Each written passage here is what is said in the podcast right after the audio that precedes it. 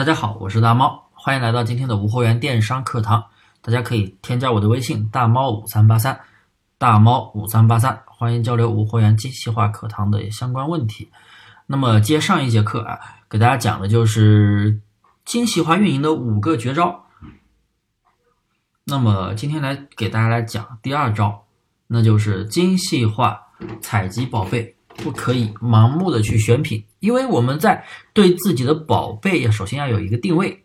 比如你店铺准备卖什么风格的商品，卖什么样的年龄段、价格带的一个定位，都要有一个风格。为什么呢？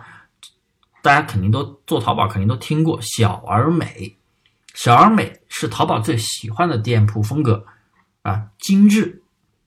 嗯，大家也看到过很多一些大店、服装店，店里就几十个宝贝、十几个宝贝，销量特别的好，对不对？所以宝贝数量跟流量、订单量是没有关系的。大家一定要跳出做铺货裂变的那个圈子啊！因为你做铺货做裂变，你传那么多宝贝，只是为了去扩大概率、提高出单的概率，仅此而已。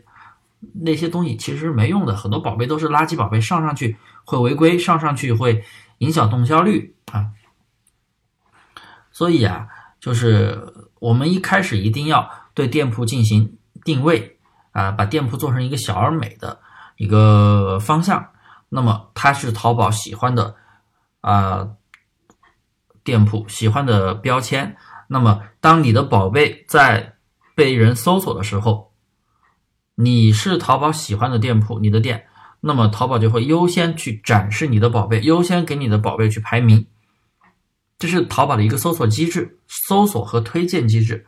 所以啊，我们一开始的时候，就像我上一上一节课给大家讲的，要首先要做单类目，对吧？定位好类目。那么这这第二个招就是要，哎，你要卖什么产品？至少年龄段或者说功能方面，年龄段是针对标品、非标品啊，服饰、鞋包之类的，像一些啊标品类目、家居百货那些东西，你要针对某个部位的功能性的。像比如说针对家庭的啊，有的是针对办公室的啊，办公的；有的是针针对室外室外某个地方的，或者是室内商场地方的，对不对？针对功能性啊，都要有一个详细的定位。这样的话，你的店铺的话就是淘宝所喜欢的小而美的店。那么你只要定位好之后，你会发现你的店铺啊，成长的非常的快啊。这个啊，它就是淘宝的一个运营规则。所以大家一定要在这方面去下功夫，对不对？那么今天的这节课我就分享到这里。那么欢迎大家收听下一节课啊，精细化运营的第三招。那么大家也可以添加我的微信大猫五三八三大猫五三八三，有任何问题都可以跟我交流。有任何问题可以在评论区留言啊，谢谢各位。